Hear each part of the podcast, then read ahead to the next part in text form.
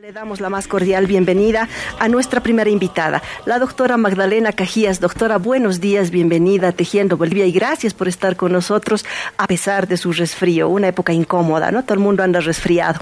Bueno, pero vamos a tener 14 grados. Eh, que es una buena temperatura, así que espero que eso me ayude en el, en el resfrío. Sumarme a la felicitación a Enrique. Toda bebé siempre bienvenida. Una guagua siempre es bienvenida y trae alegría a las familias. Sí. Y bueno, agradecerte Inés por, por invitarme a tu programa, que sé que varias de mis colegas han estado viniendo. Yo recién me he incorporado a la carrera de historia hace un mes porque he estado cuatro años y casi cinco en Chile como cónsul general de Bolivia en Chile. Así que este reciencita estoy llegada a la carrera de historia y feliz de sumarme a otros colegas que han venido a, participar de este importante programa de la mañana, del sábado de mañana, además que eh, todo el mundo escucha la radio cuando esté en la casa. Así es. Gracias Magdalena y de verdad bienvenida, bienvenida de vuelta a, su hogar porque es cierto, ha estado usted cónsul en, en Chile, en Santiago, por buenos años. Em, y bueno, justamente hay que hablar de Chile y quizá comenzamos por la actualidad.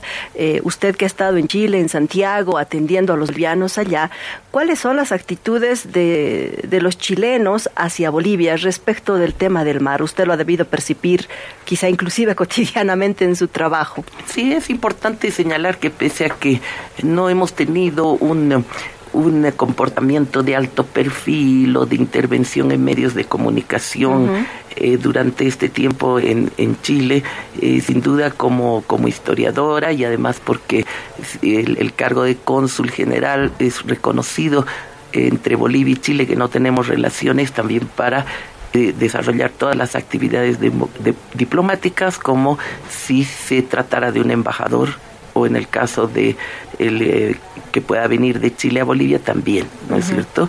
Entonces esto me ha permitido que en este proceso eh, de la Haya eh, poder acompañar con algunas tareas específicas, también estar en todos los momentos de, de presencia de Bolivia en La Haya, en septiembre del 2015, también en los últimos alegatos, participar de reuniones donde estaban nuestros abogados eh, y decir algunos puntos de vista respecto a temas concretos que me pedían, ¿no es cierto? Y fundamentalmente el trabajo allá, en, eh, yo me fui no tanto para el área consular, que sí hay una persona encargada de eso, sino justamente para acompañar de diferentes maneras todo este largo proceso de la Haya y uno de los aspectos fundamentales ha sido la relación con eh, distintos eh, grupos de la sociedad civil eh, chilena para sensibilizar sobre la demanda boliviana,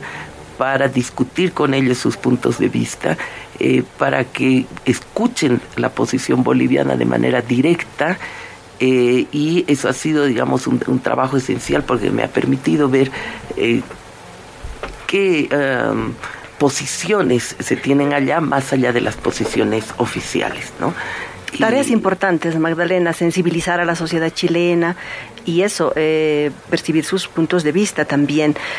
¿Cómo ha percibido esto en el tiempo que ha estado? Yo creo que hay como dos grandes grupos, podríamos decir, ¿no? Y la sociedad chilena, como cualquier otra sociedad, es muy compleja.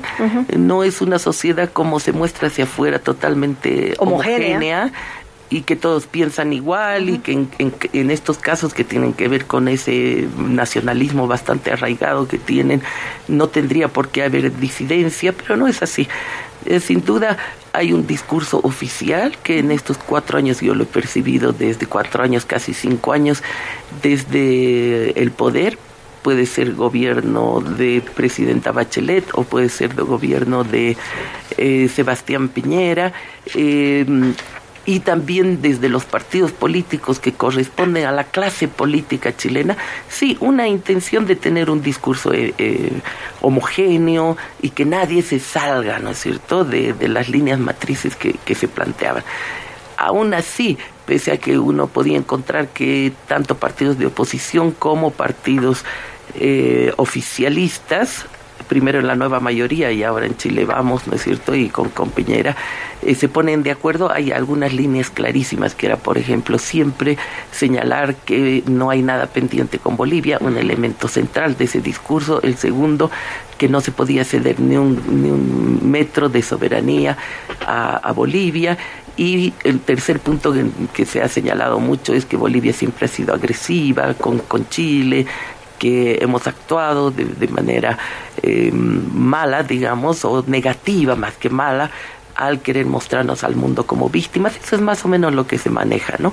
Pero incluso dentro de, esta de este supuesto discurso homogéneo, cuando uno tiene la oportunidad de realizar este trabajo que yo te decía, que es de, de reuniones, no salir a los medios de comunicación, sino encontrarme con personalidades de ex... Eh, gente que ha estado como cancilleres incluso en algún momento, ¿no? Eh, de todo, exdiputados o también diputados y demás, y poder conversar ahí la cosa varía. Y quizá en esta segunda perspectiva lo que yo he encontrado es que no solamente hay simpatía por Bolivia, no solamente hay apertura al tema de solucionar algunos conflictos centrales, ¿no? Como es justamente este del acceso eh, soberano al mar, pero también hay otros problemas en nuestra relación permanentemente, eh, sino que eh, reconocen que Chile nos necesita que Chile necesita Bolivia, que no es solamente un, problema de, Bolivia, sino también de Chile. Y finalmente, muy rápidamente, en este encuentro con, con sectores sociales hemos podido eh, conocer todo Chile, hemos viajado al sur, al norte, ¿no es cierto? Encuentro con eh, organizaciones sociales, con académicos, con las universidades, la Universidad del Norte, la Universidad de Temuco, ¿no es cierto? Me han invitado, hemos charlado con académicos, con estudiantes. Ahí sí hay mucha más apertura y si consideran que es un tema pendiente que hay que, hay que resolver y hasta, digamos, la dictación de la de la sentencia de la Haya han manifestado a través de cartas viniendo a Bolivia, este, en los medios de comunicación, esta posición mucho más abierta, que es más la juventud sobre todo. En el espacio académico y, y en el espacio político mismo sí hay diferentes miradas sobre el tema marítimo sí, pero tienen que, en el ámbito político, es muy costoso, tiene un alto costo político Por supuesto, eh, manifestarse. Fíjese usted mm. que el candidato Guillé de eh, la centroizquierda, es decir, centroizquierda o centro, digamos que eh, quería dar continuidad al gobierno de Michelle Bachelet, eran más o menos los mismos partidos de la coalición, dijo en un momento, bueno, pero ¿por qué nos hacemos tanto problema de dar soberanía a Bolivia? Y, yo creo que esto marcó eh, en parte su derrota, ¿no? Mm. Eh, porque salió todo, toda la derecha e incluso partidos de su propia coalición a este, atacarlo muchísimo, ¿no? Mm, vamos a ver eh, ahora el lado boliviano, Magdalena. ¿De verdad es tan importante para Bolivia recuperar el mar o, mejor dicho, una salida soberana al Pacífico? ¿Cuán importante? ¿Por qué? ¿Dónde radica la importancia? ¿Por qué insistimos siempre tanto? ¿Por qué no nos resignamos a perder ese territorio y ya?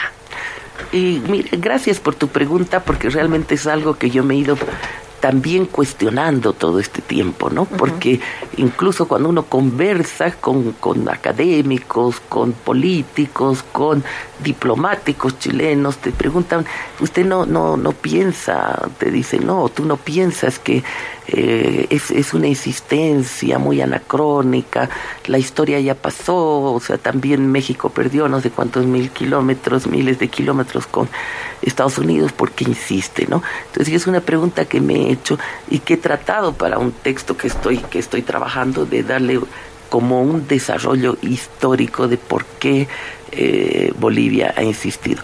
Claro, hay un, hay un concepto clarísimo que es el de reparación, ¿no es cierto? Cuando tú sientes que ha sido muy injusta, digamos, una, eh, una situación de violencia, de guerra, eh, porque tenías un gran territorio que te permitía el acceso al mar, más allá de que si lo ocupaste, no lo ocupaste bien, lo que sea, no importa.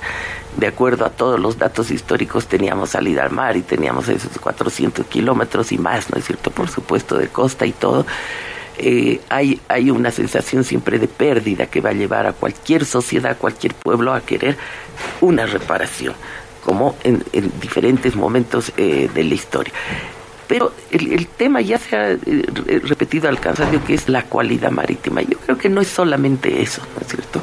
No es solamente el hecho de que ah, nos han privado de, de, una cualidad fundamental para cualquier pueblo, sino hay concepciones más amplias que están detrás de eso. Y es, por ejemplo, concebir que hay realidades que se producen después de guerras o de hechos violentos que por naturaleza humana incluso, ¿no es cierto?, deben ser resueltos. Es decir, eh, hay situaciones, eh, no, no quiero hablar de Palestina, no, de, de, otras realidades, hay eh, como una diferencia, ¿no?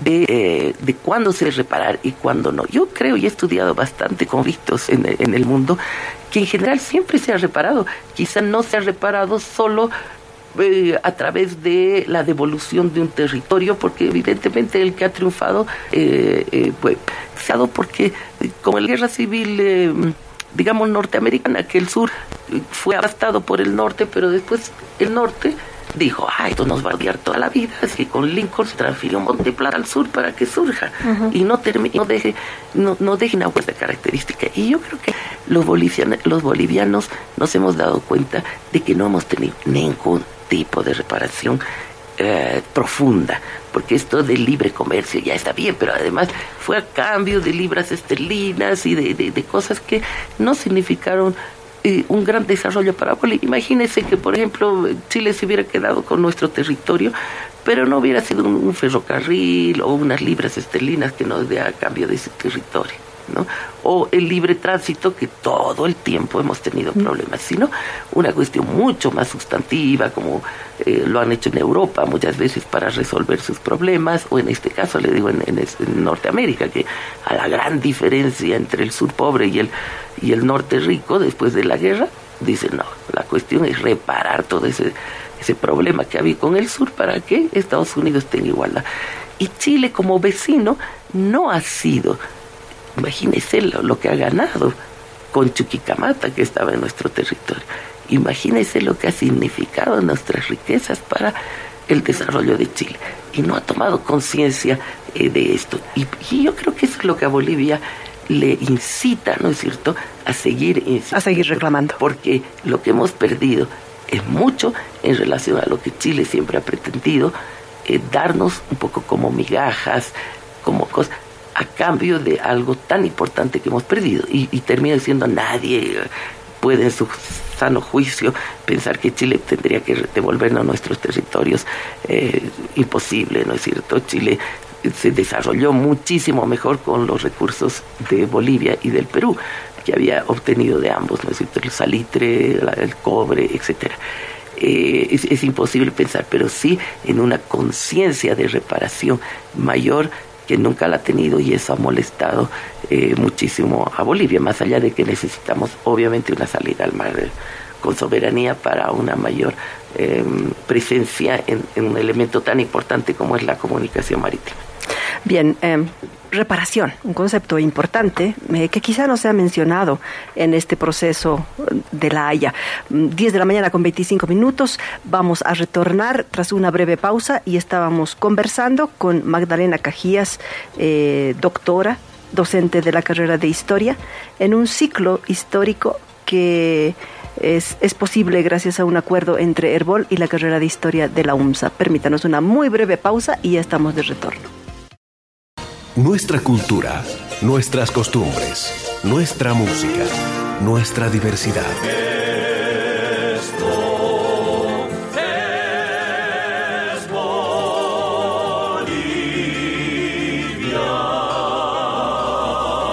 Tejiendo Bolivia. Tejiendo Bolivia.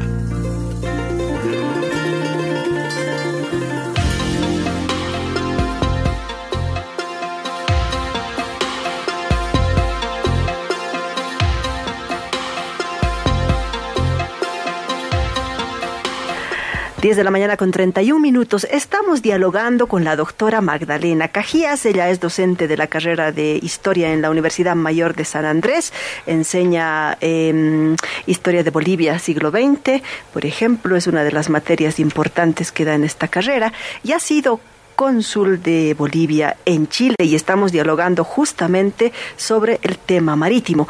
Y Magdalena, eh, hasta ahora hemos hecho una mirada más actual del problema marítimo, pero eh, a lo largo de la historia Bolivia siempre ha mantenido este deseo de, de una salida soberana al mar, de recuperación del mar, que parecieran ideas diferentes, ¿no? Una es salida soberana al mar, otra es recuperar el mar y lo que supone todo ese territorio, o en determinados momentos Bolivia dio como por perdido y ya resignado a perder ese territorio. Yo creo que incluso hay que partir de, una pregunta inicial, ¿no es cierto? Al, territorio de lo que después fue Bolivia, ¿le importó el mar? Ahí hay toda una narrativa chilena que dice que a Bolivia no le importó, que estaba abandonado, que entonces por supuesto que hay desde, desde los pueblos prehispánicos, ¿no es cierto?, de este territorio que hacían control de, de pisos ecológicos, siempre hubo la vocación Una integración, Otra cosa es que teníamos suficiente población y todo esto eh, hay, hay, hay, que irlo viendo. Pero también después de la, de la pérdida de la, de la guerra, la guerra es un momento crítico para Bolivia y es toda crisis así tan fuerte, toda una derrota, mm. podemos decir, tan, tan eh, significativa para nuestro desarrollo, etcétera, provocó mucho debate, mm. ¿no? Y en, ese debate había las posiciones guerristas, las posiciones pacifistas, que decían, no, ya dejemos las cosas así. Y ese es de alguna manera, en, con matices diferentes, pero se ha mantenido a lo largo de nuestra historia. Sin embargo, la gran mayoría de la sociedad boliviana, de sus políticos, y usted ha pensado en la necesidad de una recuperación del mar de manera general, se la podría decir así, o bueno, el tener un puerto soberano y, y todo esto, ¿no? Ahora, hay momentos más más fuertes que otros, por ejemplo, el año 1925 que se estaban creando, se estaba conmemorando los 100 años de Bolivia. Claro, son estos momentos en que nuevamente se vuelve sobre qué hemos hecho mal, por qué no hemos integrado el Oriente, por qué no sé cuántos y qué ha pasado con el mar. Fue un tema eh, que ya los republicanos que provenían de los liberales, pero critican mucho qué es lo que había pasado con Pando, por qué se entrega, por qué se, se firma el, eh, acuerdo de, de, 1904 y todo esto, eh, ahí ya empieza un, tema de reivindicación mucho más fuerte y también una animación con Chile, porque se había intentado por la vía diplomática el 20, el 21, que Chile acepte lo que había dicho a final de la guerra, 1895, de que sí, realmente era una cosa muy grave dejar a Bolivia sin mar. Y lo había dicho el propio presidente Santa María, dijeron varios, sí, hay que arreglar este asunto. Pero cuando Bolivia va a la Sociedad de Naciones, ahí ya retrocede, ¿no? Y va mostrando de que Chile está prácticamente cerrado a eh, dar... Eh, esto que ellos mismos habían planteado después de la guerra del Pacífico, lo de Arica, todo eso que no voy a, a, hablar muy largo, digamos, sobre los temas históricos que han sido planteados de manera tan importante y también, realmente, creo yo, en nuestra demanda, ¿no es cierto?, demostrar que sí ha habido momentos en que Chile estaba abierto. Y pero usted me preguntaba de Bolivia. Por ejemplo, los, eh, la, la, contrademanda chilena dice que después del 52 Bolivia no se interesó del mar, que estaba mirando eh, su reforma agraria, su nacionalización de las minas y estaba, eh, digamos, con sus cuestiones internas. Y se agarraban incluso de algunas declaraciones de Víctor Paz Estensor, que decía Bolivia no necesita mar para su desarrollo, con lo que tenemos vamos a salir adelante. No es tan así. ¿No? Este, este proceso del, del 52, indudablemente hubo un momento en que Bolivia tenía que resolver estos problemas internos. Claro, era más importante ahí, pero consolidar un proyecto también de nación. ¿no? sale y, y, a nivel de los gobiernos militares, por ejemplo, este Barrientos tuvo una posición muy firme, no quiso ir, ir, a un encuentro de la OEA porque se planteó, se planteó a la OEA que eh, se discute el tema marítimo y no lo hizo. Y ante cada, digamos, situación de retroceso de Chile o de abuso en algunos casos, como es el tema del el Lauca, ¿no es cierto?, después del Silala, la población, sobre todo el Lauca, ¿no? Cuando se produce la ruptura de relaciones en 1962, se producía en Bolivia esta subida de los ánimos, ¿no? Mm. Pero más allá y terminando, más allá de que puede haber clarísimamente, se puede demostrar que a lo largo del siglo XX sobre todo después de 1925. Hay siempre en la sociedad boliviana un sentimiento de que se tiene reivindicativo, después ya entendido más como un derecho, como una reparación, hay diferentes conceptos que van, eh, no hay, esto se agudizaba cuando Chile actuaba, por ejemplo, actuaba señalando que sí estaba interesado de resolver el, problema, como en Charaña, y después de unos años eh, volvíamos a ver que no, que no era así, ¿no? que había cuestiones internas también de ellos, etcétera, que hacían que finalmente cierren eh, la posibilidad de responder a esta demanda o este derecho, como quiera que se lo llame, eh, boliviano, y volvía a surgir el sentimiento. Magdalena, vamos ahora a hablar un poquito de la comunidad internacional. ¿Cómo ha visto usted en este proceso histórico em, la conducta de la comunidad internacional? ¿Ha variado también o siempre hemos tenido un respaldo de la comunidad internacional a la reivindicación marítima? Bueno, este es eh, un tema también al que hay que darle un seguimiento histórico y, profundizar, y profundizar, porque hay cuestiones que no se han trabajado todavía. Y, por supuesto, la, la demanda tiene un carácter fundamentalmente, fundamentalmente jurídico, tiene elementos históricos y tiene elementos políticos pero hoy para retomar y ver cuáles son los caminos y qué es lo que han sido constantes en uno o en otro lado o en relación a la comunidad internacional, eh, hace falta seguir trabajando el tema de, de las relaciones, llamémoslo, no solamente el tema del mar, de las relaciones entre nuestros países en sus diferentes dimensiones. Y, por ejemplo, siempre eh, Chile ha manifestado que el tema era bilateral, que las cuestiones se deberían resolver entre los dos.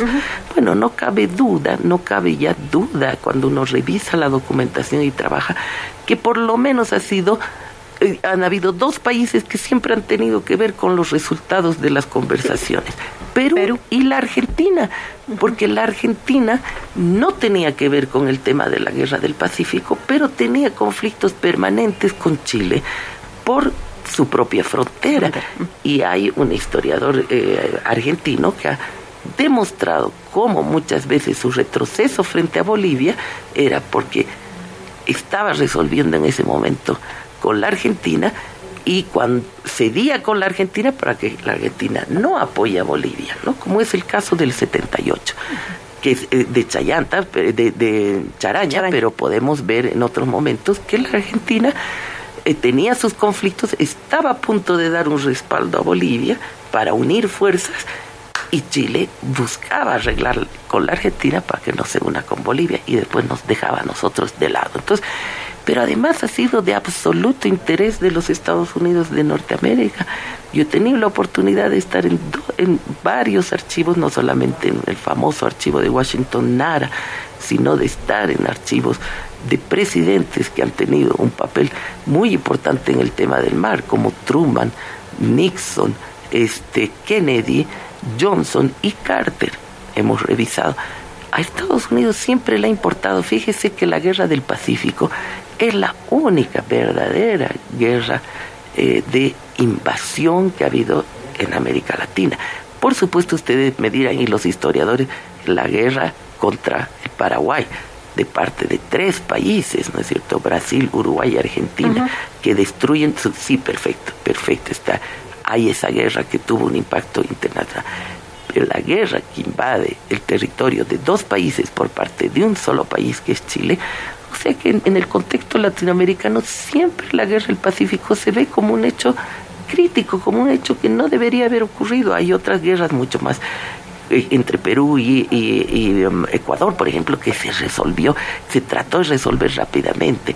En el tema de eh, la Argentina, con Chile estuvieron a punto de agarrarse en guerra, a como ellos dicen, a un pelito, y fue la intervención del, del Papa. Eh, desde, desde Roma que logró, ¿no es cierto?, que se distienda el 78, este, hasta el 82 tuvieron incluso muchas amenazas de posibilidad de guerra, pero no es nada bueno. Y Estados Unidos lo, lo reconoce, hay muchos documentos que los gobiernos, la CIA, el Departamento de Estado dicen, ahí hay un problema. Y finalmente, este, esta marca, digamos, de, de que tiene Chile, respecto a que no ha resuelto un problema en, América Latina, donde en general no han habido guerras entre Honduras, Salvador, etcétera, pero que siempre se ha buscado eh, mejores salidas, ¿no? La única terrible realmente es con el Paraguay, pero la guerra del Pacífico estaba con sus vecinos, o sea, ha herido a sus vecinos y esos vecinos se han quedado heridos. Ahora ellos dicen que en el Perú la situación ya se resolvió todo con el Perú, no es tan así así. Los, estos sentimientos, estas memorias colectivas, etcétera, de pronto pueden estar sumergidas y saltan, porque yo veía que había un problemita de esto de las millas o en el, en el mar y ya saltaba, saltaba este, estos sentimientos y eso que han, más o menos han arreglado, ¿no? Así que eh, ha habido gente, eh, eh, naciones interesadas, ya le digo, de América Latina, bueno, uno ve que no es Venezuela, no es Cuba, como ahora simplemente digamos países que por ideología con un gobierno han apoyado, sí ha habido eso, pero Venezuela nos apoyó con todos los partidos de gobierno que, que se puede imaginar, desde derecha, de centro. ¿Por qué? Porque Venezuela siempre se ha sentido como el país que eh, lleva la voz de Bolívar, ah. ¿no? que representa el sueño de Bolívar de la unidad latinoamericana, de resolver los problemas entre latinoamericanos. O sea que siempre Pérez, eh, Andrés Pérez, por ejemplo, manifestó su apoyo en los años 20, pero no solamente. Si uno hace seguimiento, la Argentina de Perón, de, del Uruguay, Colombia buscó ser un país de mm, mediador en la década de los 50, es decir, en todo sentido. Estados Unidos, ya le he dicho, siempre se ha preocupado del tema. No le digo que siempre ha sido como Truman que manifestó abiertamente. Carter, en la década de fines de los 70, principios de los 80, pidió a, Chile y Perú que por favor los tres presidentes se reúnan y resuelvan cuando ya se veía que lo de eh, Charaña iba a fracasar.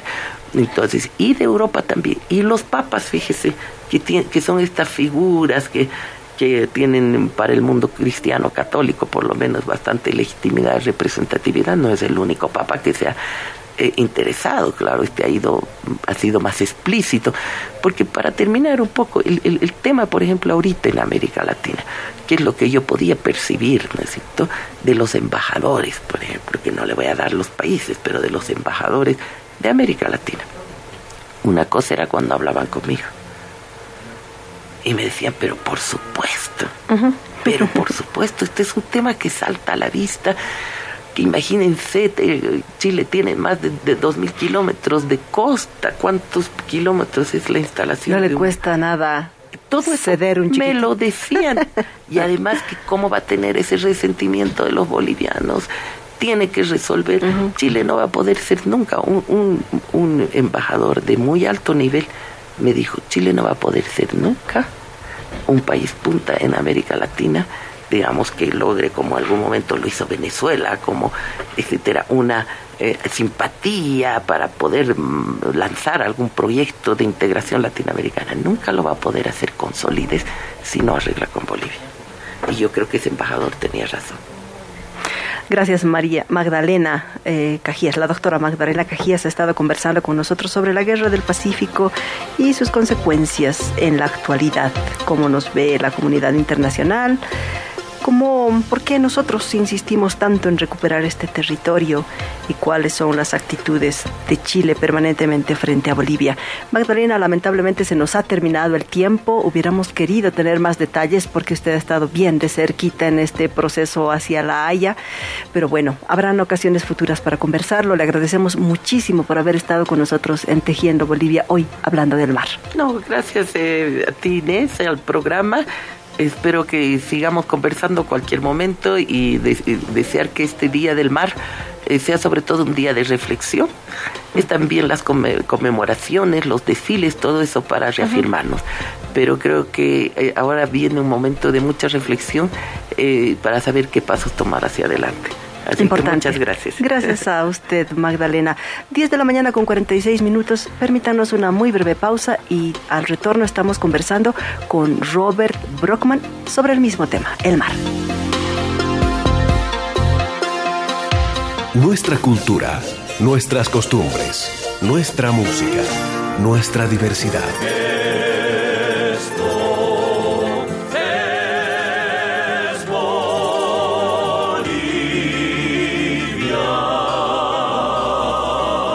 Tejiendo Bolivia.